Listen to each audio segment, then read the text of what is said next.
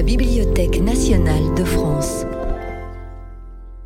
Dans le cadre du cycle Les visiteurs du soir, qui propose des rencontres avec des professionnels du livre et de l'enfance, Yves Grevet revient sur son aventure littéraire. Alors, euh, bonsoir Yves Grevet, bienvenue à la BNF. Merci, bonsoir. Euh, vous êtes un auteur très prolifique de littérature pour la jeunesse et euh, certains de vos ouvrages ont été primés, notamment Métaux.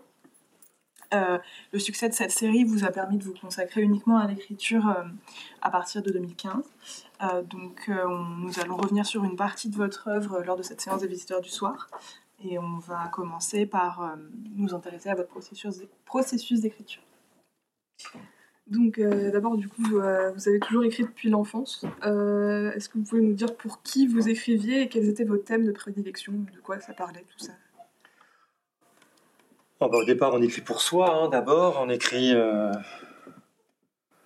Je crois que je faisais partie de ces enfants qui avaient toujours des trucs à raconter et, qui, quand ils comprenaient que les adultes les écoutaient d'une manière trop distraite, on va dire, décidaient de changer d'interlocuteur et le meilleur c'est soi-même finalement. Donc je pense que je j'étais un gamin qui passait beaucoup de temps à rêvasser, euh, à s'inventer des histoires, euh, à construire des cabanes sous son lit ou je ne sais pas quoi, ou, euh, à se regarder dans la glace et à se prendre pour Tarzan. Enfin voilà. Donc, mais je crois que les écrivains c'est ça hein, au départ. Hein. Même si après on n'ose plus trop l'avouer parce qu'on a plus trop la...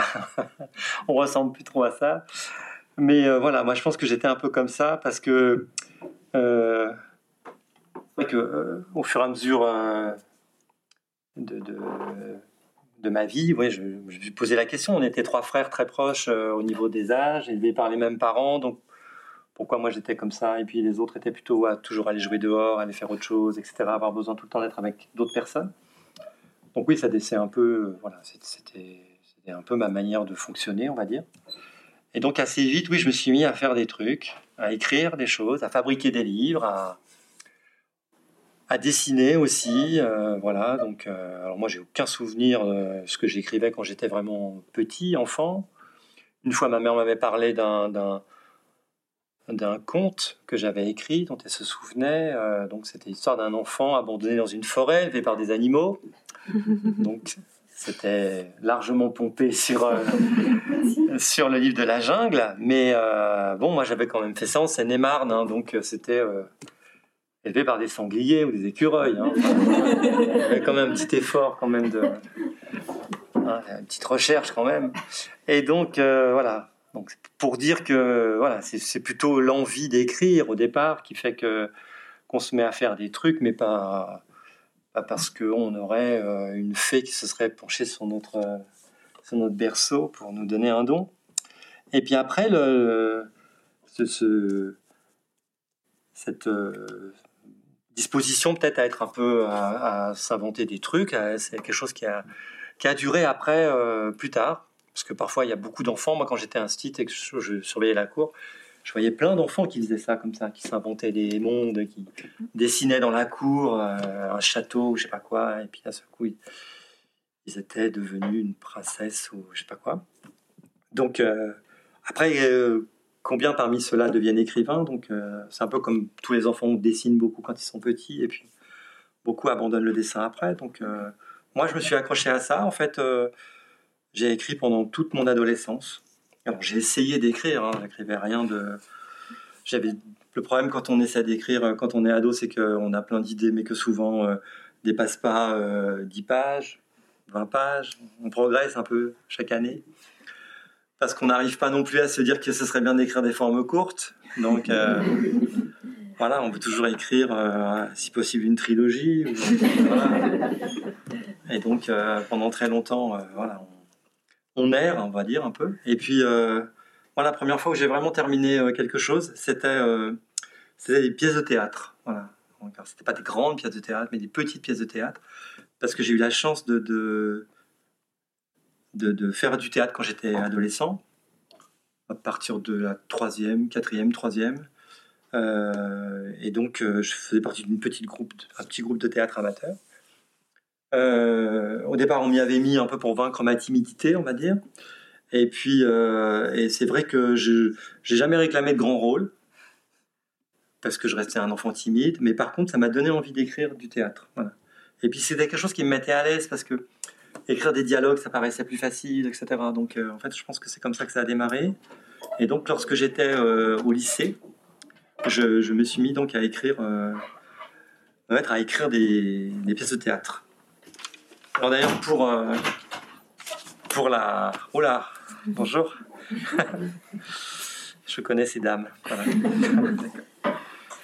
donc là pour euh, pour cette rencontre il se trouve que on, m'a demandé de faire un peu de l'archéologie littéraire et donc de chercher un peu euh, dans mes archives si je retrouvais des choses que j'avais euh, écrites quand j'étais euh, adolescent.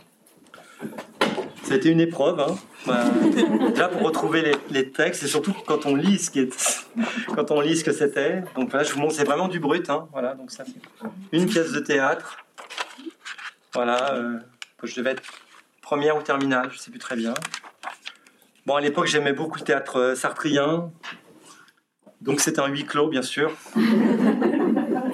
Mais un huis clos d'ado, quoi, puisque c'est euh, c'est trois, trois élèves qui sont condamnés à mort euh, parce qu'ils ont raté leur version latine. Et donc ils sont là en train d'attendre, euh, savoir, bon, est-ce qu'il y en a un des trois qui sera sauvé Finalement non. Hein. Ils y passeront tous.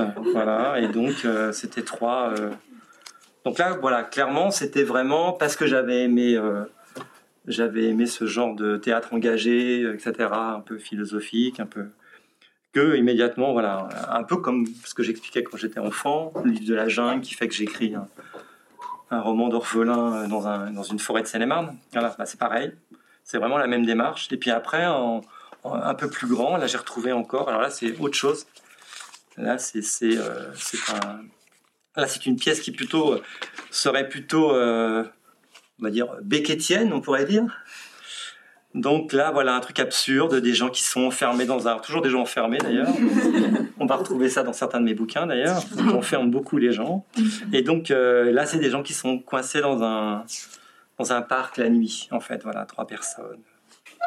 Et c'est un, un dialogue complètement absurde. Ça tourne autour de la même phrase pendant pendant des minutes et des minutes. J'ai pas relu intégralement, mais le début que j'ai relu m'a paru euh, vraiment, vraiment très très intéressant. Je riais tout seul, mais pas, pas parce que c'était drôle, mais c'était drôle d'une façon qui n'était pas, pas prévue, je pense. Voilà. voilà. En tout cas, c'est des essais de. Voilà, mes premiers essais, voilà, et puis, et puis un pastiche aussi. À l'époque, j'avais joué une pièce d'Anou qui s'appelle L'Alouette, c'est sur euh, sur le procès de Jeanne d'Arc et j'avais réécrit une version courte pour une fête, euh, donc une version de 20 minutes où je reprenais vraiment la, pièce, mais euh, en modifiant les personnages, euh, voilà. Et donc, je me rappelle qu'on avait lâché une poule vivante au milieu. J'avais dû. Et du coup, maintenant, vous écrivez plus de théâtre? Non. Non, non. En fait, ça, c'était vraiment. En fait, le théâtre, ça, ça, a été on va dire oui jusqu'à ma terminale peut-être. Et puis après euh, après j'ai eu comme j'ai je suis rentré à l'école normale d'Instit j'ai eu la chance euh, de, de, gagner de l'argent en fait en étant étudiant. Et, euh, et du coup j'ai ma, deuxième grosse vocation c'était le voyage en fait quand j'étais adolescent. Je ne rêvais que de ça depuis que j'étais enfant on va dire. Et puis là j'ai eu un peu les moyens donc tout tout mon budget passait là-dedans. Et donc, après, on, ce qui a pris le relais, en fait, c'est euh, des récits de voyage. Euh, alors là, j'en ai des tonnes, on va dire, des, cahiers remplis. Et je me rappelais très bien que les gens qui voyageaient avec moi euh, se plaignaient qu'à partir d'une certaine heure, je sois je sois sur mes cahiers, je ne sois pas avec eux pour, pour aller boire des coups ou faire d'autres choses.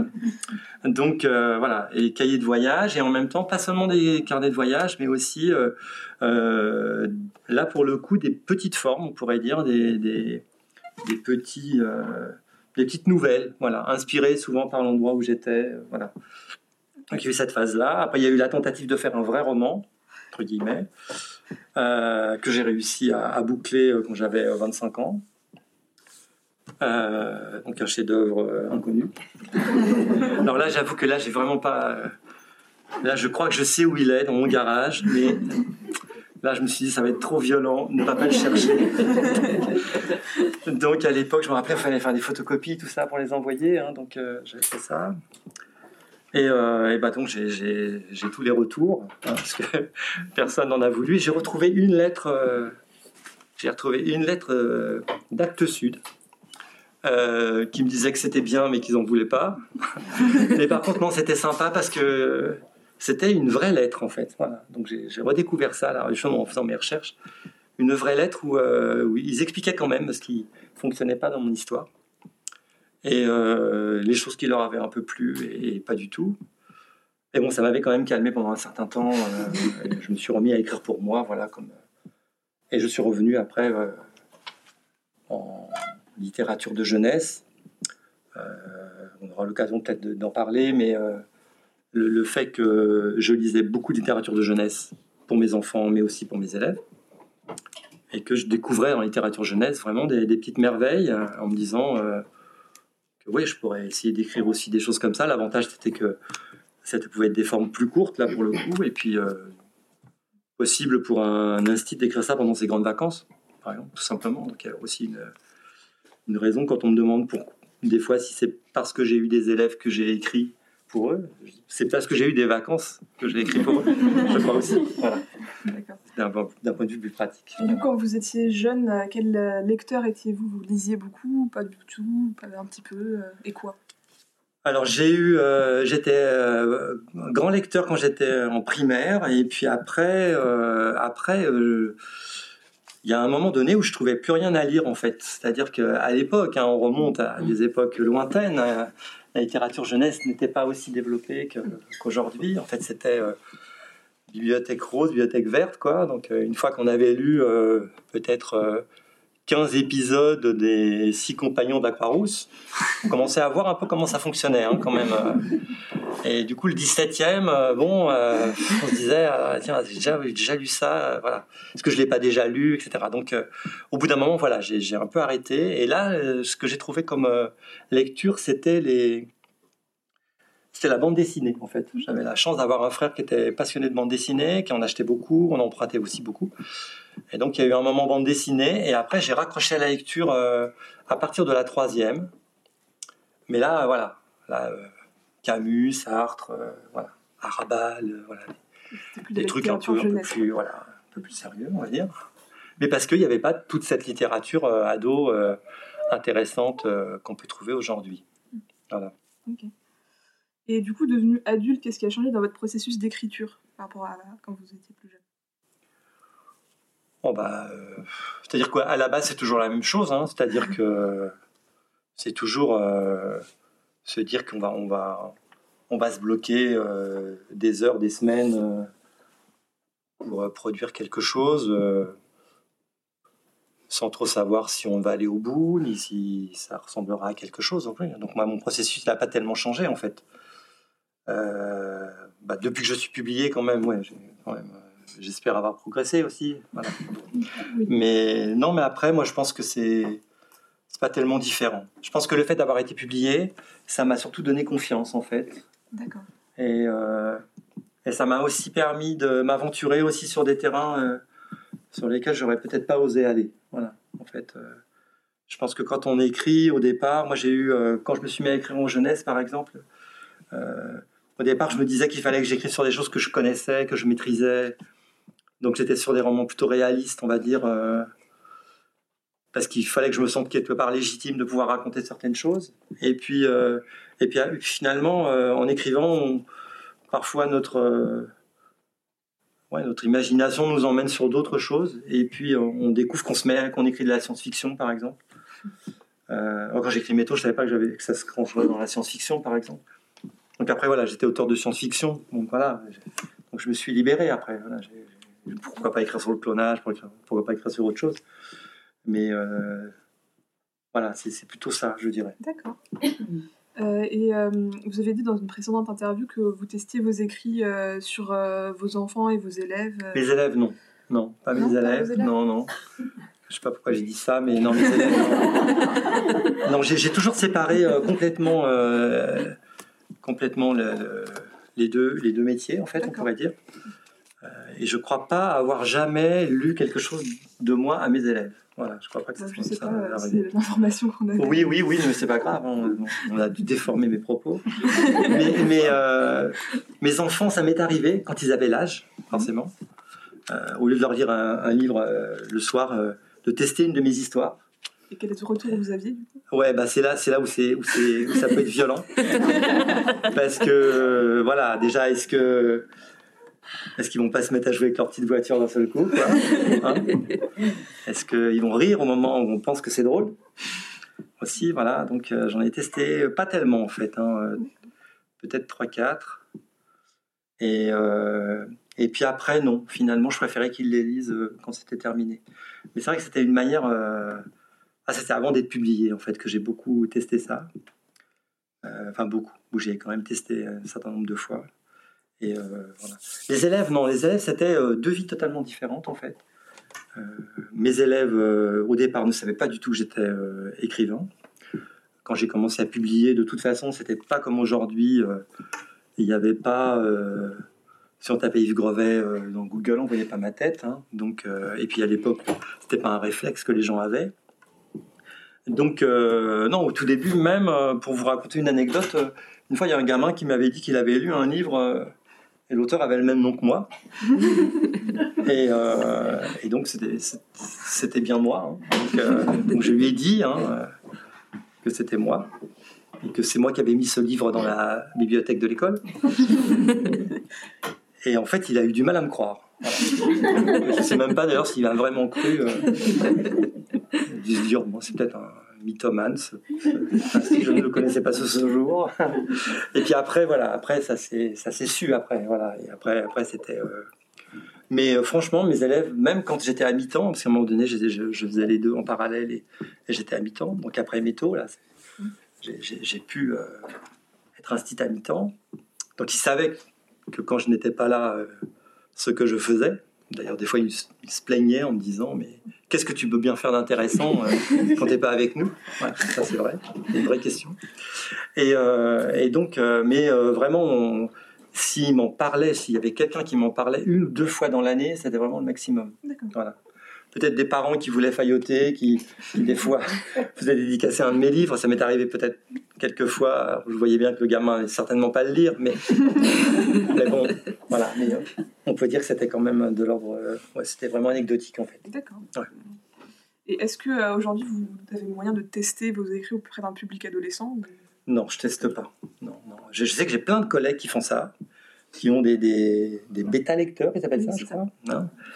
Euh, Mais moi, j'ai jamais fait un truc comme ça. Et, euh, depuis que, j'aurais pu le faire, même avec mes. J'avais trois ados à un moment donné, maintenant c'est des adultes. Donc j'aurais pu leur demander de lire, mais ça m'avait jamais vraiment venu à l'idée, en fait, de le faire. Euh, non, le. le- Non, le, le- les, premières qui vont me lire, c'est c'est mes éditrices, hein, présentes là-bas. Euh, mon épouse aussi, pendant un moment là. Maintenant, ça fait 3-4 bouquins que je ne lui fais plus lire. Je préfère qu'elle lise la, bonne version, en fait, pas la première. Je me suis dit maintenant, voilà. Je sais pas, ça me rassurait en fait qu'elle lise euh, mes bouquins. Bon, après, elle a, une certaine, euh, certaine expérience parce qu'elle est, documentaliste en collège, donc elle en lit beaucoup de littérature jeunesse. Donc, puis elle est assez exigeante. hein. donc s'il y a un truc qui va pas, elle le dit. Mais, euh, mais après, comme elle savait de toute façon que derrière il y avait, euh, il y avait des, des vrais professionnels qui lisaient, euh, en fait après elle n'osait plus rien dire. En fait, sur la fin, elle, elle disait pas grand chose en fait. Donc, mais enfin pour, pour compléter, parce que l'histoire des bêta lecteurs là, Mhm. en fait, ce que je me dis, c'est que quand j'écris en me mettant, parce que je me mets toujours dans la tête de, ma narratrice ou de mon narrateur, donc des gens qui n'ont pas mon âge, hein, qui ont, euh, voilà, qui peuvent avoir euh, 10 ans ou 16 ans ou 17 ans ou 18 ans. Donc forcément, on pourrait se dire, mais euh, voilà, est-ce que ça passe, quoi Euh, Voilà, est-ce que bah, voilà, on pourrait dire que je me fais confiance quelque part. Je, je, je me dis que voilà, j'ai aussi été adolescent, donc. Même si c'est lointain, voilà, et qu'après on, est tous des humains aussi, donc on a tous la même, manière, manière qui peuvent être similaires de ressentir les choses, etc. Et puis que après, de toute façon, il y a des éditrices qui me diront si je suis à côté. Mais c'est vrai que jusqu'à maintenant, je c'est pas une critique qui est, qui est remontée. Est-ce que vous faisiez le lien avec votre propre adolescence du coup? Je ne m'inspire pas total, m'inspire pas de mon adolescence parce que j'ai pas vécu de choses aussi intéressantes que mes héros. Mais euh, parfois il y a des choses ouais, où ça peut être. Euh, mais je, m'en sers presque inconsciemment en fait. Je me suis aperçu que par exemple il y avait un personnage de grand frère qui revenait, qui ressemblait quand même pas mal à mon grand frère, souvent dans les histoires. Euh, mais c'est presque, on le découvre presque en, lisant, après, en relisant ces textes, on va dire. Et puis bon, parfois j'ai eu, enfin, je sais pas si on rentrera, il faut peut-être pas que je parle trop, mais euh, si on rentrera peut-être dans le détail de certains, pour certains textes, oui, il m'est arrivé quand même de m'inspirer de, de, choses assez précises. Nous allons vous proposer la lecture de quelques extraits. Euh. Bonne idée.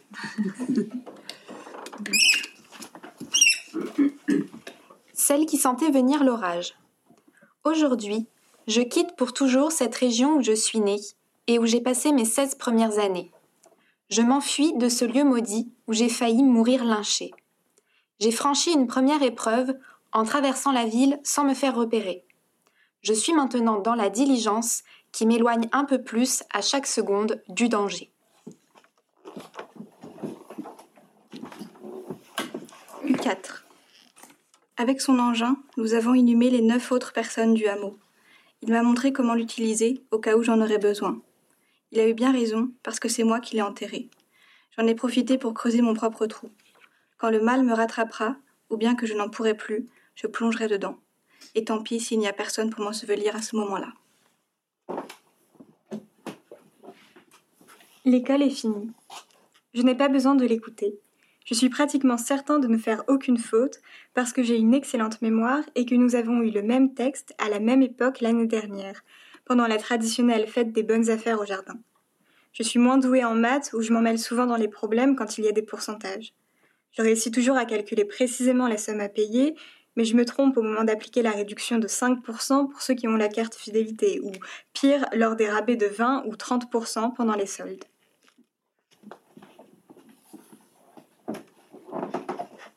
Nox. J'ai pris l'habitude d'écrire les yeux fermés, parce que ici l'énergie est rare et qu'on la garde pour la survie. Je me sers d'une règle plate que je place presque en haut de la page en faisant correspondre les bords avec ceux de la feuille. Mon stylo effleure l'instrument et mes lignes sont quasiment droites. Quand je parviens au bout, je descends la règle d'environ 5 mm et je continue.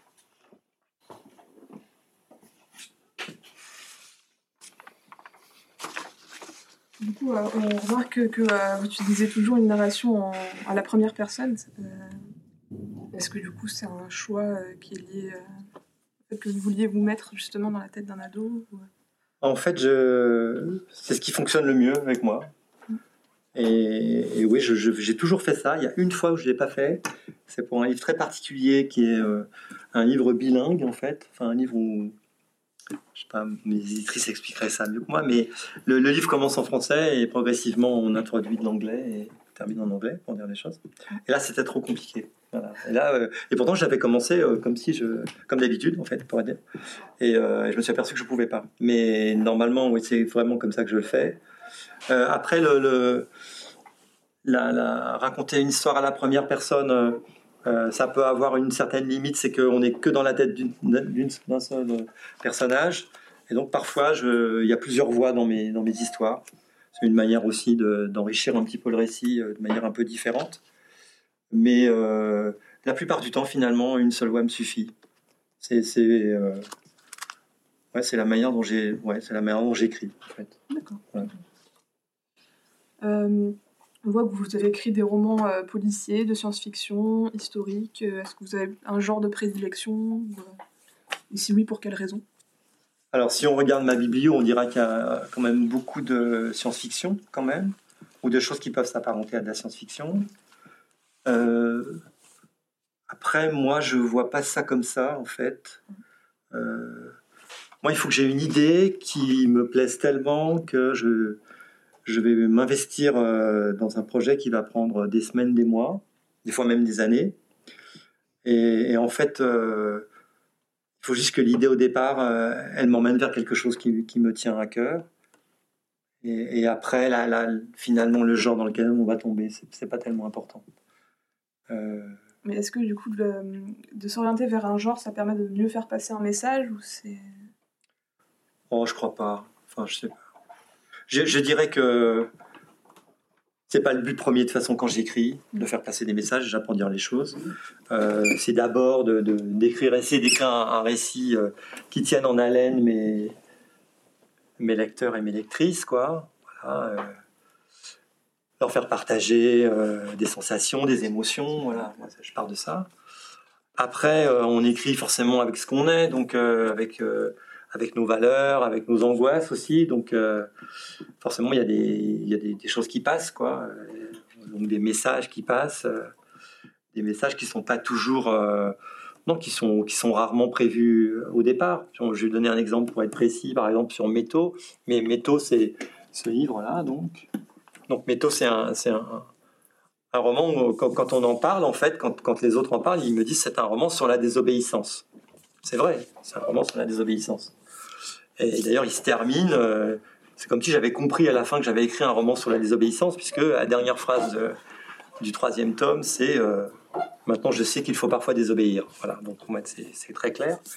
Donc, euh, mais en fait, quand je commence à écrire cette histoire-là, ça part pas. Euh, je pars pas avec l'idée que je vais écrire une histoire sur la désobéissance.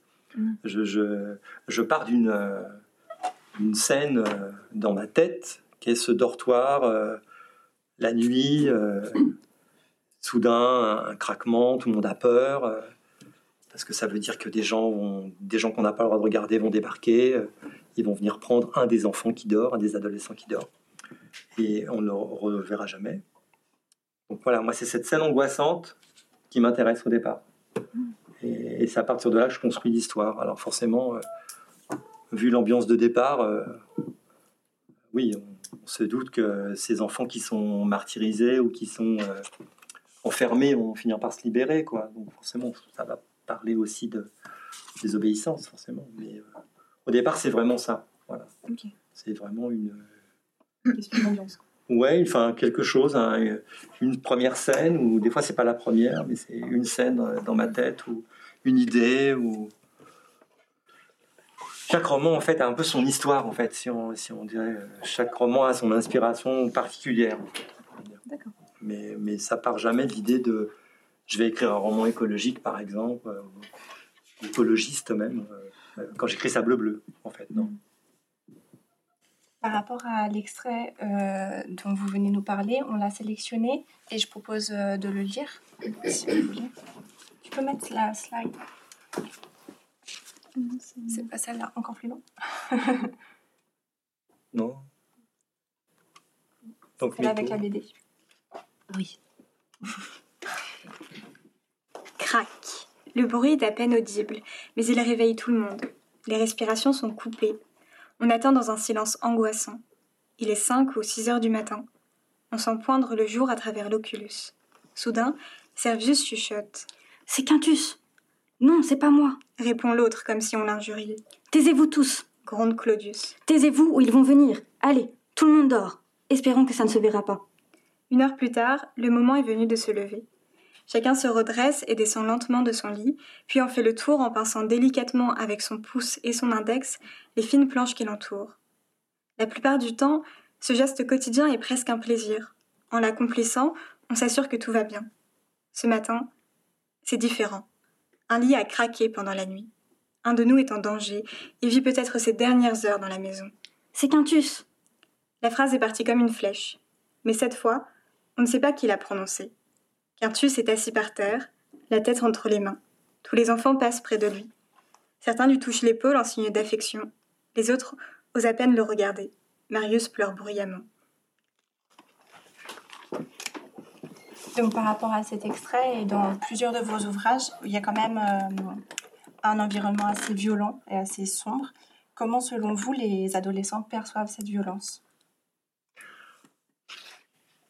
Je pense que ça les des univers très sombres comme ça, c'est des univers qui sont attirants. Moi, c'est aussi des univers qui m'attirent euh, en tant que lecteur. Après, heureusement, euh, on, va mettre euh, beaucoup d'humanité dedans. On va mettre de l'espoir. Voilà. Ne meurent pas tous à la fin. Hein. Donc, heureusement. Et, même d'ailleurs, moi, mes, héros ne meurent jamais. C'est une sorte de. C'est une sorte de contrat tacite que j'ai avec moi-même quand j'écris un bouquin, c'est-à-dire que, et avec mes lecteurs, c'est-à-dire que voilà, mon, héros, mon, héroïne euh, survivra de toute façon. Donc, euh, et dans, dans Métaux, ce qui était intéressant, c'est justement d'écrire un, univers qui, a priori, est tellement, tellement fermé, tellement, euh, tellement sombre, en fait, qu'on se demande comment, euh, comment une humanité peut, s'y épanouir, comment des sentiments peuvent s'y épanouir, et comment la révolte peut s'y épanouir. Donc, en fait, c'était plutôt ça le, jeu quand j'écrivais quand j'écrivais Métaux. Et, et c'est le cas dans d'autres d'autres histoires voilà, la, scène du 4, la première scène du 4 que vous avez lue, là, quand euh, euh, ils se servent d'une, d'une pelleteuse à godet de chez Kiloutou pour creuser des tombes. Voilà, bah oui, il faut commencer par une scène aussi un peu comme ça parce que c'est un drame terrible que vit cette jeune fille, quoi. Parce que c'est euh, U4, c'est le nom d'un virus qui tue tout le monde et qui n'épargne que les ados entre 15 et 18 ans. Donc, cette, pour cette jeune fille, c'est le, monde s'est arrêté, quoi. D'ailleurs, au début du livre, elle se demande si, oui, elle va pas se jeter dans un trou euh, et attendre que la mort arrive, quoi. Donc, euh, oui. Donc, il faut aussi être réaliste hein, dans ce qu'on raconte. Si on veut vraiment aller au bout de, ce qu'on raconte, il faut pas édulcorer ce qu'on raconte. Après, euh, après, on doit faire un peu attention à la manière dont on raconte la violence. Voilà. Moi, je sais qu'il y a des choses qui peuvent être très violentes dans mes histoires, mais je vais, si vraiment les, s'il y a vraiment une scène qui, est très violente, peut-être que je ne vais pas la raconter en direct. Je vais peut-être la raconter. Euh, elle va peut-être se passer en off. On va peut-être, peut-être la voir. Euh, on va en avoir le récit par quelqu'un. Voilà. Histoire de, de, faire en sorte qu'on ait quand même, quand même ce qui s'est passé. Parce que si c'est important pour l'histoire, il faut quand même qu'on le raconte. Mais j'ai pas non plus envie de de, de, mettre mal à l'aise euh, mon lecteur. Et de toute façon, moi, je sais pas si j'y arrive à faire ça. Après, euh, c'est tout bête aussi. Hein. On, écrit aussi, euh, on écrit aussi un peu comme en pensant au lecteur qu'on est aussi, de manière un peu inconsciente. Mais je crois que Il y a des ouvrages euh, qui contiennent aussi beaucoup de violence, mais qui sont sur des thématiques euh, très différentes, comme celle qui sentait venir l'ouvrage. Et c'était mon oncle. Est-ce que vous pensez pouvoir expliquer pourquoi ils ont été moins lus et moins connus euh, que Métaux? Alors, je vais rectifier juste un, truc, parce que C'était mon oncle, en fait, c'est un, un, de mes romans les plus lus, en fait. Mais c'est un roman discret. Voilà. C'est-à-dire qu'on ne le voit pas dans les librairies. C'est un roman qui est qui est pas mal lu dans les collèges. Et il y a des profs qui, euh, chaque année, le commandent pour leurs élèves ou leur font acheter à leurs élèves. Et je fais des rencontres euh, autour de Septième Nom, qui est un, roman, le premier roman que j'ai publié chez Syros, c'était en, donc en 2006. Et donc ça commence à faire vraiment loin. Et, euh, j'ai encore fait des rencontres. Bah, c'était hier matin, je crois, je ne me trompe pas. Euh, donc voilà, c'est pour euh, avant-hier, peut-être avant-hier plutôt. Euh, voilà, donc c'est pour dire que et c'est à mon oncle. oui, on doit être maintenant à quelque chose comme 50 ou 60 000, quelque chose comme ça. Donc chaque année, et, ça c'est pas mal. Il y, a, beaucoup d'auteurs qui aimeraient bien avoir vendu certains de leurs livres à ce niveau-là, et moi j'aimerais bien avoir vendu tous mes livres à ce niveau-là.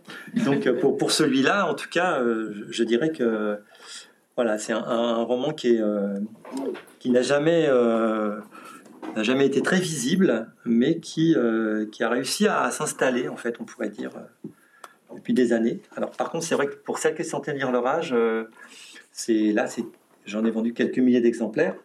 on comparait, si on compare avec U4 qui est sorti 4 ou 5 mois plus tard, forcément j'en ai vendu 10 ou 20 fois plus, forcément, ou peut-être plus encore ça, c'est différent. Mais après, euh, ça, c'est quelque chose qui nous échappe totalement.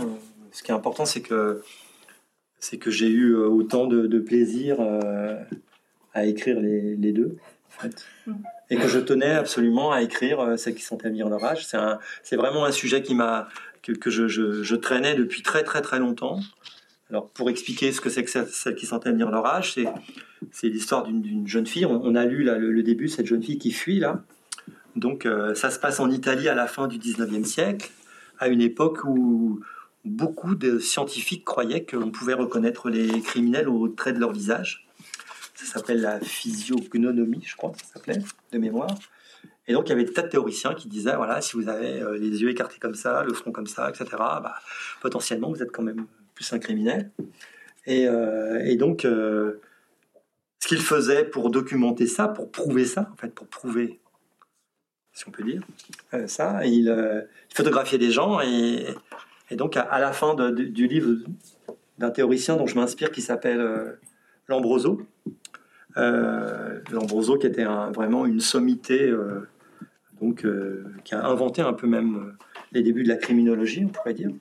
Donc Lombroso, lui, à, la fin de ses ouvrages, il, euh, mettait des, planches avec photographiques où il y avait des, dizaines de jeunes filles, par exemple. Et en bas, il y avait marqué voleuse italienne, où il y avait marqué criminelle allemande, où il y avait marqué prostituée russe. Voilà. Je crois que c'était les trois planches que j'avais vues. Et alors, quand on regardait ces femmes, on, se disait qu'on ne pouvait pas très bien en quoi ils se ressemblaient, on va dire. Euh, mais lui, il avait décidé que c'était comme ça, et donc il essayait de prouver. Et moi, j'ai vraiment lu ses bouquins euh, sur Gallica, hein. j'ai vraiment essayé de comprendre. Et là, on voit bien, euh, on voit bien le, côté tordu du truc, parce que il, avait, il avait vraiment une méthode scientifique, c'est ça qui paraît incroyable. Donc, dans l'introduction, il, il annonce ce qu'il va découvrir. Après, on a tout le corpus où, il essaie de démontrer. Et là, il est honnête, il a dit qu'il n'arrive pas vraiment à démontrer les choses. Et en conclusion, il dit qu'il a démontré. Voilà. C'est comme, si le, schéma, ça, il y a un truc qui, qui bug à un moment donné.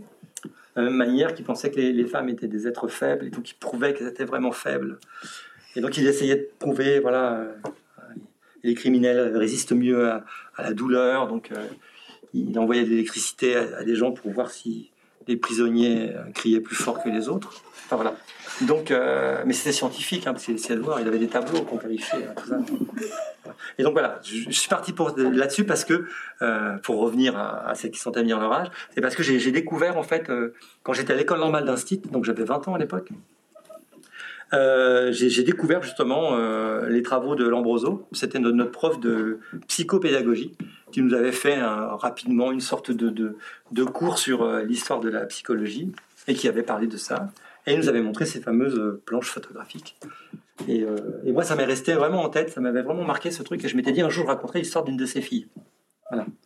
Et donc, ça, ça vient de loin, hein, ce genre de, truc. Et donc, c'est vraiment un livre. J'ai vraiment tourné autour pendant très très longtemps avant de trouver comment le raconter. Et puis, ce qui me faisait peur, c'était le, le côté livre historique. Parce qu'à l'époque, j'étais encore un site. Donc j'avais pas beaucoup de temps pour, euh, pour lire tout ce qu'il fallait lire. Donc en fait, j'ai vraiment mis beaucoup d'années. J'ai écrit des livres entre temps, mais j'ai beaucoup, beaucoup travaillé dessus. Euh, et moi, je suis très fier de ce livre. Et je, suis très. Euh, et il y a. Dans mes lecteurs et mes lectrices, il y, en a pour qui c'est le livre préféré. Donc voilà, bah, du coup, même si c'est quelques centaines de personnes, quelques milliers de personnes au bout du compte, c'est de toute façon une très bonne chose. Et euh, du coup, vous avez dit avoir des retours sur, euh, sur vos ouvrages. Euh, est-ce qu'il y a eu des remarques d'adolescents qui vous ont inspiré? Bon, c'est pas. peut pas dire ça comme ça. Non, pas inspiré, on pourrait dire. Moi, je suis toujours très, très à l'écoute et, même. Et, plus que ça, même, en demande de, de réaction sur certains de mes livres, justement. Tout à l'heure, on posait la question d'une certaine légitimité quand on écrit en se mettant dans la tête d'un adolescent. Justement, ça m'intéresse des fois de, voir si, ce que j'ai raconté, euh, ça les a touchés ou au contraire, il y a des choses qui leur ont paru bizarres, etc. Donc moi, ça m'intéresse toujours. Euh, et en fait, non, je, découvre que la, plupart du temps, c'est plutôt... Euh, ou alors peut-être qu'ils n'osent pas le dire, hein, mais c'est plutôt validé, on va dire, ce que ça raconte. Et après, après les comme tout lecteur, les, gens voient aussi dans vos livres des choses qui n'y sont pas, euh, mais qui répondent à des, à des préoccupations qu'ils ont ou à des choses de leur histoire aussi. Donc, euh, c'est ça aussi qui m'intéresse aussi, moi, quand je discute avec des, lecteurs. C'est aussi comment, euh, comment certains de mes livres ont joué, parfois même, on pourrait dire, ont été importants pour eux à un moment de leur vie. Métaux, ça a été un truc très important pour certains. Une, fois, j'avais une étudiante qui m'avait raconté qu'elle avait vécu vraiment un cauchemar. Elle était harcelée pendant des années. Et, elle me disait, pour tenir le coup, je lisais métaux. Donc, il s'en était sorti, j'allais m'en sortir. Donc ça, c'est des trucs, voilà, on ne sait pas quand on écrit ça que euh, ça peut avoir cette puissance. Mm. Après, on le sait parce que quand, comme on est lecteur, nous, on a aussi eu des livres comme ça qui nous ont euh, marqué, révélé, euh, voilà. Donc forcément, c'est plutôt ça, moi, qui m'intéresse. Et comment, du coup, ces retours se font? On est à l'ère du numérique, mais comment est-ce que vous communiquez avec... En fait, je fais pas mal de rencontres scolaires. alors, c'est pas souvent, d'ailleurs, pendant la rencontre que les enfants se ce livre. C'est plutôt à la fin de la rencontre, les gamins qui viennent vous voir en particulier pour, euh, pour vous parler, on va dire. Donc c'est plutôt des, moments comme ça euh, où ils ont un truc à vous dire en tête à tête. Voilà. Quelque chose qui les a touchés dans un bouquin, ou ils vous remercient d'avoir écrit un truc, ou d'avoir. Euh, où, ils me parlent d'un personnage qui est vraiment un personnage très secondaire, mais qui, qui les a beaucoup touchés, par exemple. Donc, et après, on a ça aussi en dédicace aussi. Il y a vraiment des moments euh, qui sont très forts en dédicace, mm. où des, des, des, gens viennent bah, avec leurs vieux livres, enfin je dis leurs vieux livres, parce qu'ils sont vraiment patinés par le temps, etc. Ils ont vraiment vécu, quoi. C'est très beau de voir ça. Et euh, voilà, puis euh, des fois, il y a des, des... dernièrement, j'ai rencontré une, une, lectrice. Elle avait un bouquin, je sais plus, c'était Sable bleu, je crois. Elle avait mis des espèces de petits post-it là, des, petites choses là. Et, et alors, euh, j'ai fait une photo parce que j'étais tellement impressionné par le nombre de trucs qu'il y avait. Mais je lui dis, mais je la connais. Je lui dis, mais c'est quoi? C'est pour décorer les livres? Tu, tu, tu, mets des petites choses comme ça de couleur? Elle me dit non, non, non, pas du tout. C'est parce que à chacune de ces pages, euh, il y a quelques phrases qui qui, qui, qui me touchent. Bon, donc j'étais très content parce que du coup on est, ouais, on est content de ça aussi. Bien sûr. Vous avez parlé de métaux. Est-ce que par rapport à la BD, euh, est-ce que vous avez, vous avez pris part du coup à la création des images? Est-ce qu'il y avait une volonté euh, de rester fidèle à votre univers en participant à... En fait, euh, quand on adapte une de vos œuvres en BD, c'est donc c'est vrai, c'est une adaptation. Donc ça veut dire qu'au départ c'est un, un, éditeur qui vient vous, approcher pour vous demander si vous accepteriez que votre votre œuvre soit adaptée en bande dessinée. Donc donc moi c'est un un éditeur de chez Glénat qui est venu me voir et donc il est venu avec une idée précise, il avait euh, l'idée de qui allait adapter. Et euh, donc moi j'ai rencontré celui qui allait adapter, euh, donc il s'appelle Lilian, qui allait adapter Métaux, avec lequel j'ai discuté, voilà, pour voir un peu quelle était sa vision. J'avais vu qu'il était sérieux, qu'il avait vraiment bien bien lu, bien lu Métaux. mais après, après, il faut quand même accepter que c'est quelqu'un d'autre qui va s'occuper de, votre bébé. Hein. Donc euh, ça veut dire que euh, même s'ils vous promettent euh, de vous envoyer toutes les planches, que vous pourrez faire tous les retours que vous voulez, etc.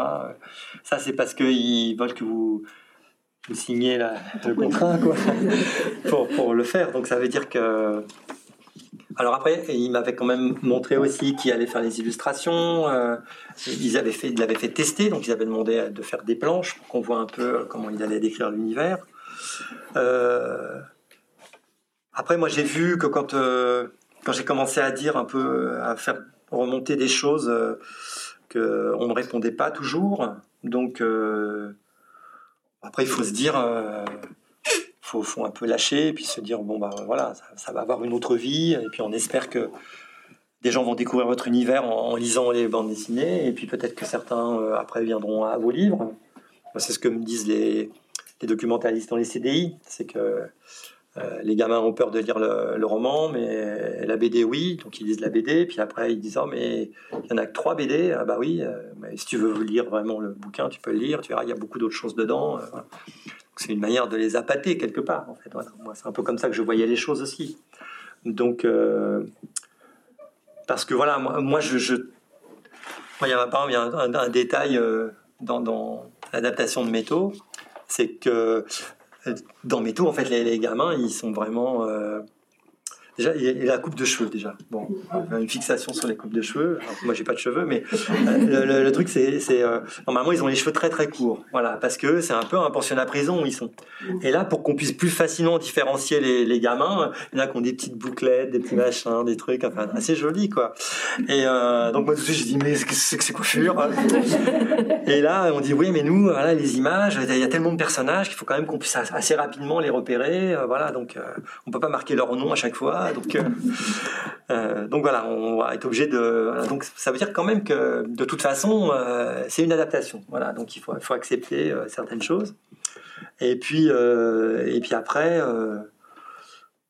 Après voilà, moi j'ai lu avec intérêt ce qu'ils avaient fait, voilà, avec à la fois des, passages qui me plaisent bien et, et puis d'autres fois où, où je trouvais que ils avaient fait un peu des raccourcis qui n'étaient pas tellement heureux. Enfin voilà, donc euh, quand même à la fin de des trois tomes de l'adaptation des trois tomes de Métaux, une certaine frustration. Voilà, j'étais très content des couvertures, mais euh, pas, pas totalement de la manière dont ça avait été raconté, on pourrait dire quand même. Surtout sur le troisième, deuxième et troisième. Mais c'est normal, c'est un gros bouquin. Euh, il aurait fallu en faire 10 ou 12 et voilà, c'est pas le projet, donc il faut accepter ça aussi. Et c'est aussi pour ça qu'après, les trois, les, trois en dessous, Ursina, Nestorius et Joe, là, je suis au scénario. Voilà. Donc parce que l'éditeur chez Glénat m'a demandé d'autres textes parce qu'il voulait continuer à développer l'univers de métaux.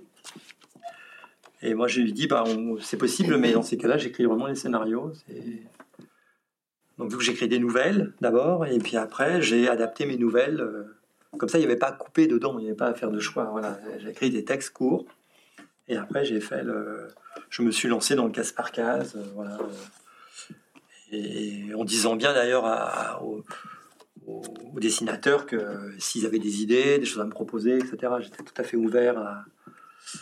Voilà, il fallait pas qu'ils restent enfermés dans ce que j'avais dit, mais. Euh, donc certains euh, voilà, m'ont demandé de.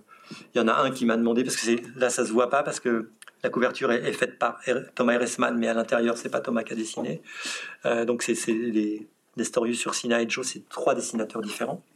Et euh, certains m'ont demandé euh, de, leur envoyer juste la nouvelle, mais en lui demandant de valider toutes les planches, et qui respecterait absolument ce que je dirais. Et puis d'autres m'ont demandé au contraire d'avoir vraiment le truc le plus précis possible pour pouvoir s'en écarter éventuellement. Donc, euh, et, une autre pareil. il y en avait deux qui m'ont demandé d'avoir quelque chose de très précis. Euh, voilà, ils voulaient que je fasse le travail en fait, et mais avoir après la possibilité, peut-être, de faire des choses euh, dedans. Mais oui, moi j'avais envie d'avoir la maîtrise en fait pour dire les choses parce que parce que là j'en avais la possibilité. Voilà, c'est pas une adaptation, c'est moi qui l'ai fait. Selon vous, vous avez déjà un petit peu répondu, mais euh, quels sont les apports vraiment de la bande dessinée par rapport euh, au roman? Oh bah C'est juste qu'on on va proposer un, un médium différent, quoi. Voilà, c'est simplement. Euh, ça va peut-être pas toucher les mêmes personnes. Donc c'est intéressant. puis moi j'aime bien la BD, donc pourquoi pas en fait. Hein, voilà, pourquoi pas. Moi ça m'a beaucoup plu à faire. Bon après je me suis remis au roman et je pense pas que je vais en refaire tout de suite, mais, mais sur le coup quand même c'était pour moi une sorte de défi quand même, quelque part, de faire ça. J'avais un peu peur de la réaction des dessinateurs, même de l'éditeur à qui j'ai envoyé ça, parce qu'au début, il n'était pas tellement sûr que j'étais capable de le faire. Donc, euh, bah, je lui avais dit, t'es éditeur, hein, tu verras bien, si ça te plaît pas, tu me diras. Ou tu me diras comment faire. Voilà. Et donc, euh, donc j'ai, fait, et puis finalement, euh, ça s'est très bien passé. Donc, après, le, projet de, il faudrait resituer le, projet Ursina Nestorius Joe dans. C'est un, projet qui, qui, euh, qui, est, un peu différent parce que, en fait, ce qui s'est passé, c'est que euh, c'est un projet en fait qu'on a mené au départ avec Glénat et avec Glénat et Cyros aussi. Voilà. Parce qu'il y a un, livre que vous n'avez pas là devant vous, mais vous pouvez pas tout avoir, mais qui est donc le, dernier, euh, le, dernier métaux qui s'appelle Zone Noire. Et en fait, euh, voilà, très bien. Euh, bonne réaction, bonne, bonne réaction. Et donc, est-ce que tu pourrais me le prêter juste quelques instants? Merci. Voilà, et donc, euh, donc dans, en zone noire en fait. Donc ça, ça, se passe trois ans après la, trilogie. Donc on, retrouve Métaux comme personnage central ici. Et puis si on regarde les personnages qui sont dessinés derrière, on va retrouver Nestorius, Ursina et Joe. Donc dont on pourrait remettre les, BD. Voilà, les, trois qu'on a ici là, on les retrouve dessus. Fait que là on a une, aventure totalement inédite. Euh, de métaux, dans, dans, laquelle on va retrouver euh, des personnages de la trilogie, mais on va aussi découvrir, si on commence en lisant ce livre-là, on va découvrir donc trois personnages euh, qui sont donc Ursina, Joé et euh, Nestorius, et on peut découvrir leur passé, leur, leur destin, etc., en lisant les BD. Donc en fait, c'est aussi, c'est aussi l'idée d'avoir fait une sorte de projet un peu différent, un peu un peu nouveau quelque part où euh, on décline en fait une grosse histoire, on pourrait dire, euh, euh, dans deux médias différents, avec deux éditeurs différents. voilà. Et bon, moi, moi, ce que je, ce que j'espère, c'est que certains feront l'expérience justement d'avoir envie peut-être après avoir lu Zone Noire de, se plonger dans les dans les BD. Et, et à l'inverse, peut-être aussi de, se plonger dans, dans Zone Noire après en, ayant lu les BD, en se disant bah, s'il y a moyen de savoir ce que va devenir euh, Nestorius euh, quelques années après, ce serait une bonne idée. Voilà. Donc ça c'est le dernier gros projet que j'ai fait avec euh, et Gléna. Voilà. Donc, je voulais expliquer aussi que c'était un peu particulier. On va vous lire maintenant un court extrait de U4. S'il vous plaît, les filles. C'est un nouvel extrait alors. Oui de Corridouane. Je me lève et invite mon cousin, absorbé par ce spectacle macabre, à me suivre. Le gars derrière nous est parvenu à allumer son feu. Il lance des sortes d'incantations dont je ne saisis pas le détail. Il attrape maintenant l'enfant inanimé sous les bras et le brandit au-dessus du feu. Ce doit être sa petite sœur. Elle paraît âgée de 7 ou 8 ans, son décès doit être récent car son visage est intact. Elle ne porte qu'un pyjama de coton. Elle aura survécu plus longtemps que les autres, car je n'ai pas croisé de jeune de moins de 15 ans en vie depuis plusieurs semaines. Max s'est levé et s'approche. Je le retiens. J'imagine l'état de détresse dans lequel doit se trouver ce gars pour avoir décidé de la brûler sur un bûcher. Cela rappelle le rituel de la crémation en Inde, ou les pratiques des Celtes des temps anciens. On raconte que cela permet à l'âme de s'échapper du corps et de rejoindre le ciel. Max se dégage pour foncer sur le jeune type. Je me précipite pour l'empêcher de troubler cette cérémonie que je ne me sens pas le droit de juger. Et là, soudain, c'est comme un électrochoc qui secoue tout mon corps. Je croise, durant une fraction de seconde, le visage de l'enfant qui grimace d'effroi. Max a bousculé le gars qui vacille sur ses jambes et a saisi la petite fille. L'autre ne la lâche pas. Ils sont tous deux pris d'une folie furieuse et la petite risque d'être littéralement écartelée. Sans réfléchir, je me glisse derrière le fou, colle le canon de mon pistolet sur sa nuque et appuie sur la détente. Il est cloué sur place quelques secondes avant de s'affaisser en pivotant. Avec le plat du pied, je propulse son corps tête la première dans les flammes. L'enfant serre le cou de Max, presque à l'étouffer. Nous nous hâtons vers l'escalier alors que deux ados se sont arrêtés sur le pont pour assister à la scène. En haut des marches, nous nous dirigeons vers l'île de la cité. À notre approche, nos spectateurs s'enfuient parce qu'ils ont peur que je m'en prenne à eux aussi. Max marche vite. Je hurle pour qu'il s'arrête. Il ne répond à mon ordre que lorsqu'il a atteint le milieu du pont. Encore une scène réjouissante.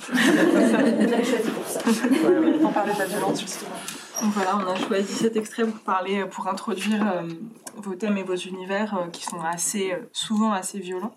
et aujourd'hui, selon vous, qu'est-ce qui constitue une menace pour les adolescents? Oh, ben, Moi, la menace, je la vois plutôt dans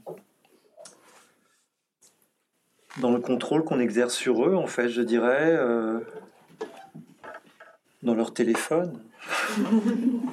Ce serait plutôt ça la, menace, ouais. Euh, tous ces dangers qui, qui n'existaient pas de manière aussi violente, euh, voilà. Euh, ces gamines qui se suicident parce qu'elles ont été rejetées sur les réseaux sociaux, des choses comme ça, c'est ça, moi, qui me, qui, qui me qui m'effraie actuellement. Quoi. C'est plutôt ça. Et espèce de contrôle aussi de cette servitude qu'on accepte aussi d'être contrôlé sur tout ce qu'on fait, sur tout ce qu'on achète, tout ça. Moi, c'est plutôt ça qui m'angoisse en fait ce, dans, le, dans le monde actuel, on va dire. Bon, c'est un peu banal ce que je dis, mais c'est plutôt ça. Voilà, plutôt. Là, on est dans un truc euh, très extrême parce que parce que parce que dans U4, forcément, euh, certains avaient perdu la raison, etc. Donc, euh, il fallait que ça. Et puis après, c'est une scène qui est hyper importante, cette scène-là, parce que quelques secondes après, c'est la rencontre de Corridouane et de Jules. Donc, euh, il, faut qu'il se soit passé quelque chose de terrible juste avant. Donc, voilà, je vais pas lésiner sur l'idée, quoi. Mais. Ouais, c'est plutôt ça qui, qui m'effraierait, je dirais.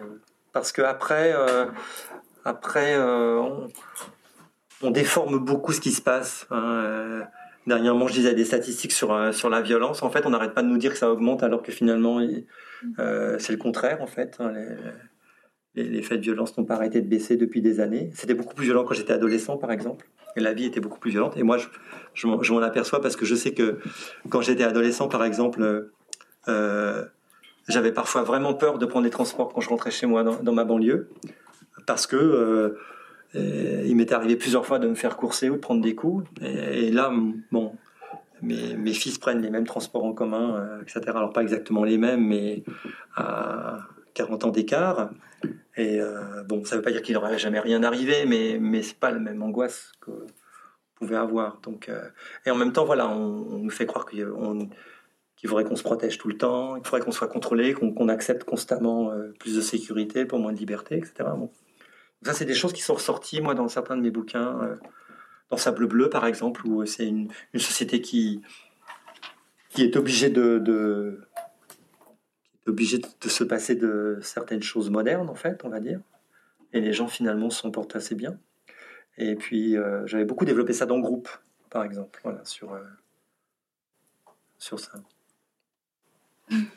Dans vos romans également, le monde euh, qui est légué par les adultes n'est pas vraiment idéal. Euh, les adultes sont plutôt défaillants ou absents même. Euh, comment est-ce qu'aujourd'hui vous percevez les adultes dans notre société? Alors après, il faut quand même dire les choses. Quand on écrit pour ados, c'est bien de se débarrasser des adultes. Hein. Donc c'est pour ça qu'il y a tant d'orphelins dans la littérature jeunesse aussi. Hein. C'est pour ça que dans U4, bon, on a préféré se débarrasser des adultes. Euh, voilà, et donc. Euh, et puis après, oui. Euh, moi, j'aime bien que mes héros soient un peu seuls contre le monde, quoi. C'est aussi pour ça qu'ils ils ont des parents qui sont défaillants ou, absents ou. Ouais, donc c'est comme ça que je vois ça. Après, est-ce que c'est pour ça que j'ai une vision du monde particulièrement négative sur les adultes aujourd'hui Bon, il y a sans doute des générations qui ont fait des erreurs, mais après, c'est euh, pas. Euh, c'est beaucoup plus compliqué que ça finalement. Parce que moi, j'ai pas l'impression. Euh, parce que moi, moi, je suis un boomer, ce qu'on appelle. Donc là, aujourd'hui, on dirait il, faut, il faudrait prendre quatre fois l'avion dans toute sa vie. Alors, moi, comme je vous disais, quand j'ai commencé à gagner un peu d'argent, je, je, prenais l'avion je ne sais pas combien de fois dans l'année, hein, on va dire, peut-être une dizaine de fois avec les vols intérieurs, par l'étranger, je parle. Donc voilà, c'est pas du tout. Euh, donc oui, on pourrait dire que j'ai, je suis responsable d'une partie de, du malheur de la planète, mais en fait, euh, voilà, on n'en avait absolument pas conscience et. euh, ou alors oui, voilà. Donc, donc je sais pas, il n'y a, pas de faute à rejeter sur qui que ce soit. Non, non, je, je, je pense que c'est plutôt une manière aussi de, comme je le disais, plutôt, c'est une manière de, de, recentrer euh, ces histoires sur ces personnages, sur ces adolescents. On va parler de votre dernier titre, Un extraterrestre dans ma peau. Bien. Euh, qui fait partie d'une collection d'ouvrages. Est-ce que c'est une commande de l'éditeur ou est-ce que vous avez choisi de participer à cette collection vous-même? Bah, chez Siros, on m'impose rien. Hein. Il faut dire, c'est pas parce qu'elles sont là, mais, non, non, mais c'est pas du tout dans cet esprit-là du tout euh, que les choses euh, se passent. En fait, euh, j'ai, tout à l'heure, je, parlais d'un, livre que j'avais fait pour une collection bilingue, hein, pour, pour Tiptong, hein, qui est une collection pour apprendre une langue étrangère de manière naturelle. Enfin, je sais mal l'expliquer à chaque fois, mais bon, voilà. Et donc, en fait, c'est parce qu'au départ, j'étais, quand j'ai découvert que qu'il y avait ça chez Siro, j'ai lu ça avec énormément d'intérêt en me disant c'est un truc que je serais incapable de faire. Euh, et puis finalement, euh, à un moment donné, euh, en discutant avec, avec mes éditrices, elles cherchaient justement à, parce qu'au départ, elles avaient commencé par des difficultés plutôt pour le collège. Et donc là, on essayait de descendre en âge, en fait. Et comme moi, j'enseignais l'anglais aussi dans, dans, ma classe quand j'étais instit. Donc, euh, je voyais bien un peu le niveau qu'il fallait, etc. Donc, euh, ça m'a donné envie, en fait. C'est plutôt, plutôt dans ce sens-là que ça s'est fait. Quoi. Voilà. Après, euh, c'est comme un petit, un petit défi que je m'étais, que je m'étais lancé. Et après, je savais aussi que forcément, il y avait une, une, prof de didactique qui allait lire derrière, qui était anglaise, donc il n'y avait pas, d'erreur, pas de problème elle a relevé tous les, tous les trucs qui n'allaient pas dans ce que j'avais écrit.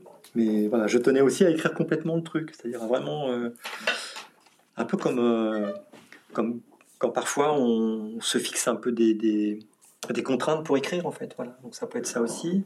Et, là, c'est une, une, collection qui existait. Euh, j'avais lu dans la peau d'un garçon, j'avais lu dans la peau d'un garçon, et j'avais des, copines qui travaillaient sur dans la, dans la peau d'un prof, de ma prof. Et donc oui, voilà.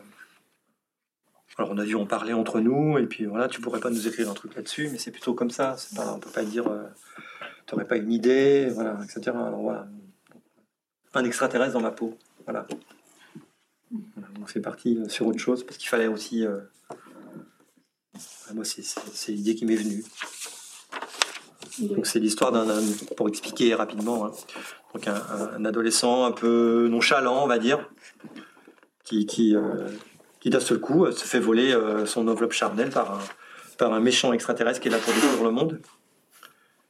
Et puis, naturellement, il ne va pas y arriver. parce que, parce que le problème, c'est que voilà, il n'est pas tombé dans la peau de n'importe qui, et donc voilà, les humains sont plus complexes que ce qu'il n'y paraît, donc c'est plus difficile à manœuvrer. Et puis lui, surtout, il va réussir à, à déjouer des plans de, et dans une peau d'extraterrestre à venir sauver le monde. Très sympa à écrire. Et, en fait, c'est ce qui est bien avec ce genre de choses. C'est comme j'ai écrit un, livre qui s'appelle Cornichon aussi, pour une euh, Cornichon, on pourrait dire, ou Cornichon X. Euh, là, typiquement, euh, c'est pareil, c'était une, collection que, que lançait Siro. Et, et, donc, c'était pour des plus jeunes aussi. Alors, voilà, moi, je, vois ça plutôt comme on ne fixe pas de thème ou quoi que ce soit. Enfin, c'est pour ça que je ne vois pas ça comme une commande. Voilà. C'est plutôt comme euh, euh, susciter une sorte d'envie ou quelque chose, voilà, un truc comme ça. Et, et puis là, l'idée qu'il fallait que ce soit drôle aussi, parce que vous avez vu les extraits qu'on vous a lus. on ne peut pas vraiment dire que, voilà, je suis quelqu'un d'assez. Euh, dans la vie, j'aime bien rigoler hein, quand même. Donc voilà, je, mais, mais pas qu'il faut que je me force, mais il faut que je me dise que ça fait partie de ce qu'il faut faire. Et donc, euh, et donc euh, voilà, une manière de, me lâcher quelque part euh, un peu ou de tenter des choses. voilà. donc ça, ça peut aussi, il faut aussi voir ça comme ça en fait. Parfois des, des propositions qu'on peut vous faire ou des, idées qu'on vous donne, tu pourrais pas, ça t'intéresserait pas de faire. Voilà, c'est plutôt, c'est plutôt comme ça que les, les choses se se, passe. Et, voilà, et qu'on se dit, bah tiens, pourquoi pas?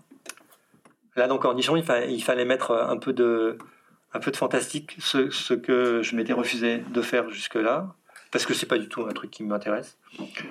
Mais là, euh, voilà, c'est vu comme un défi, et du coup, euh, bah, moi, c'est mes cornichons hein, que j'aime beaucoup euh, dans la vie de tous les jours, qui d'un seul coup bon, changer la vie de quelqu'un, quoi. Parce que des fois, ça change la vie de manger des cornichons.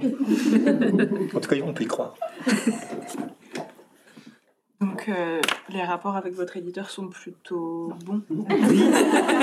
oui. avec mes éditrices, il faudrait dire d'ailleurs. Voilà. Parce qu'en fait, je travaille, euh, et, euh, on peut dire qu'avec des femmes euh, et, et, avec un directeur artistique, euh, Pepito Lopez, voilà, que je cite aussi. Mais euh, autrement, c'est vrai que je travaille essentiellement avec des femmes et avec mes éditrices et depuis, depuis 2006, donc 2005 peut-être quand on, on, a commencé à discuter ensemble. Donc ça veut dire que ça va bientôt, on fêtera nos 20 ans. de collaboration et voilà avec euh, souvent un livre par an parfois deux voilà ça, donc c'est quand même euh, quelque chose qui dure euh, et, voilà, et, et, aussi parce que voilà c'est pas parce qu'elles sont là que je dis ça mais parce qu'à chaque fois je suis venu avec mes des projets qui n'étaient pas tellement dans la pas toujours dans la ligne de Cyros mais voilà en historique il n'y en a pas tellement chez Cyros hein. donc moi, je viens avec mon roman que je porte depuis très longtemps, et puis voilà, et, voilà, l'accueil tout de suite en me disant ouais super, on va faire un, le faire ensemble quoi. Donc euh, le roman d'entrée chez Céros, c'était lequel? Euh, Le premier, c'était euh, c'était mon oncle, voilà.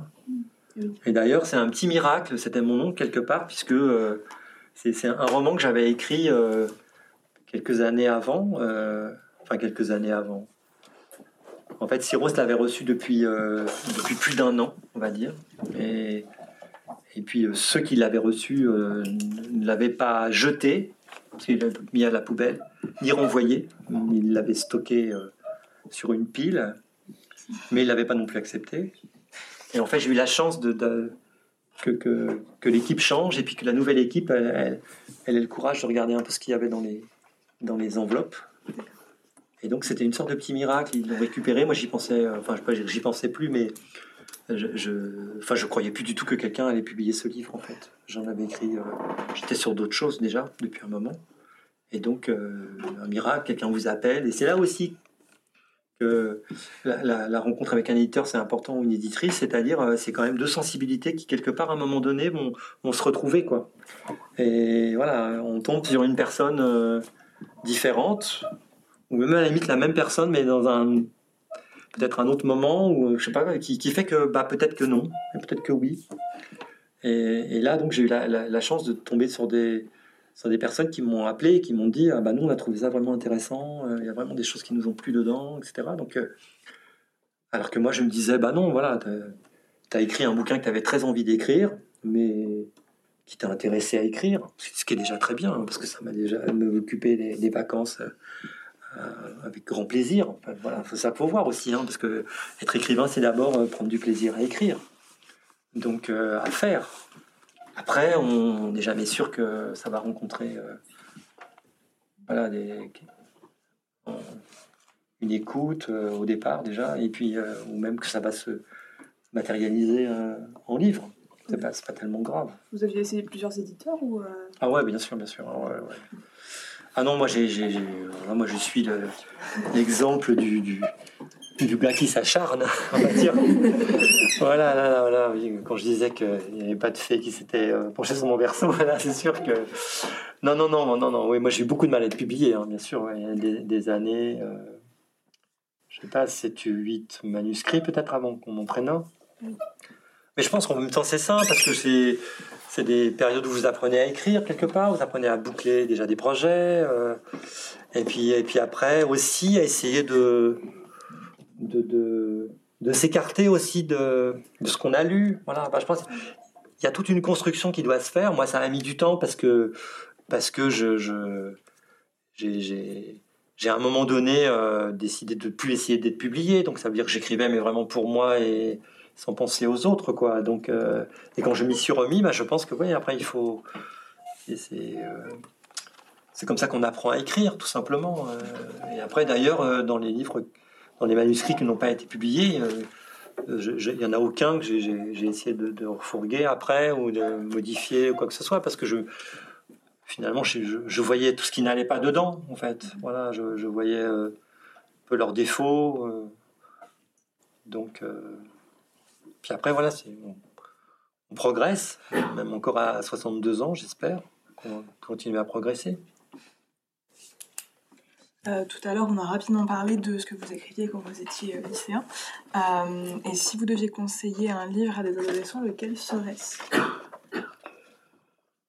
Euh, bah, moi, je dirais qu'il faut, il faut acheter des trucs qui sortent maintenant, quoi. Pas, pas... Bon, le patrimoine, c'est bien aussi, hein, bien sûr, on a la BNF.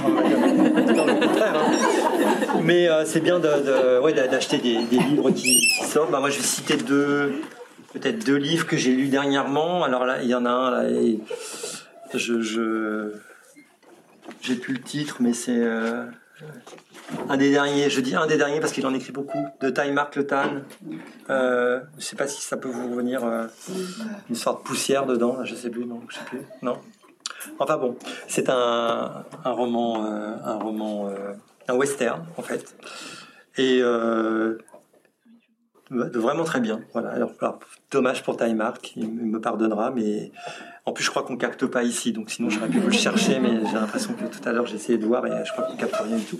Et sinon, je vais citer, alors là, euh, bon, encore que je faillote, mais parce que euh, un roman qui m'a beaucoup plu euh, chez Syros dernièrement, qui s'appelle Grand Passage de Stéphanie Leclerc, que je conseille à tous les gens que, que je croise dès, que rencontre des libraires, je dis tu connais ça, non tu connais pas ça, comment ça tu connais pas ça? Donc voilà, donc vraiment quelqu'un à suivre. Ouais, oui, je pense qu'il faut c'est bien aussi de. Voilà, il y a des gens euh, aujourd'hui aussi euh, oui, qui, qui, essaient aussi de vivre de ça aussi, donc c'est bien de, de s'encourager. ça comme si. Et euh, pour finir, on va vous demander si on pourrait avoir l'exclusivité le futur projet ou, Oui, bah, je peux vous dire sur quoi je travaille en ce moment, mais ça, reste des, projets. Je, travaille euh, actuellement sur un, livre qui ne sera pas en jeunesse. Donc ça veut dire que là, j'ai pas d'éditeur. Je sais même pas si, si, au bout du compte, il sortira. Donc, euh, mais euh, ouais, je travaille sur un, j'allais dire un pur livre d'espionnage, puisque ça se passe dans les années 60 à Berlin. voilà, des destins qui se croisent sur une semaine autour du mur. Donc euh, voilà, ça c'est le, travail actuel sur lequel j'ai travaillé encore ce matin, même, juste avant de venir dans un café, là, avant de rentrer. Donc euh, voilà, c'est ça surtout qui m'occupe euh, actuellement. Pourquoi en adulte et pas en jeunesse cette fois-ci Parce que je pense que l'espionnage, c'est trop référencé quelque part. Et je pense que c'est difficile pour ados. Voilà. Moi j'en ai fait un roman d'espionnage chez Syros, que, que j'aime beaucoup et euh, qui euh, et, les ados qui l'ont lu, euh, en fait en général, on l'ont trouvé très bien mais on a eu du mal, quelque part, on avait du mal à le vendre. Moi, j'ai senti ça de la part des prescripteurs, curieusement. C'est-à-dire que les prescripteurs me disaient oh, il est super ton roman, mais je ne sais pas qui le conseillait, etc. Comme s'il y avait. comme si j'avais pas fait le boulot correctement. voilà, non, mais c'est quelque chose qui me. Et pourtant, des, gens qui, que j'apprécie euh, par ailleurs. Hein. donc, euh, j'ai l'impression que quand on dit roman d'espionnage, euh, on se dit oh là là, ça veut dire que c'est de l'historique, mais en même temps c'est un peu psychologique. En même temps, il y a de la manipulation, il y a des trucs. Enfin, il y a, toute une image peut-être qui se fait autour de ça, qui fait que on peut en faire, en fait, on peut en faire, mais dans Métaux par exemple. Dans Métaux, il y a de l'espionnage, mais parce qu'on est quelque chose où Comment il n'y aura, pas, il y aura pas de référence puisqu'on crée un monde et c'est dans ce monde-là que euh, on est dans le futur, on est dans je sais pas quoi, on est dans, un univers parallèle et il peut y avoir des histoires d'espions, etc. je crois que quand on veut vraiment créer ça dans une vraie réalité historique, euh, je crois que c'est compliqué en fait à faire. Et comme moi j'avais vraiment envie de faire un, truc vraiment historique, en me disant voilà comme ça tu te poses pas de questions. Euh, en même temps, je vous dis je sais même pas s'il sortira. Moi, je suis très très heureux de ce que j'écris. Donc déjà, c'est la première chose qui est importante. voilà, je, ça me plaît beaucoup ce que j'écris. Et euh, voilà. après, euh, j'ai la chance aussi de pouvoir euh, de ne de, de, pas être obligé non plus de, de publier plusieurs livres par an, etc. Donc de pouvoir m'offrir comme ça une, une, parenthèse. Voilà. Et puis après, il y aura un, un nouveau livre chez Syros, sans doute, obligatoirement. Mais voilà, pour l'instant, je, je, je, sais pas. Quelques notes par-ci par-là, mais un, un, projet à la suite, quoi. Voilà. merci beaucoup d'avoir répondu à nos questions. Bah, avec plaisir. D'avoir écouté très bien. lecture. Bravo. merci à vous.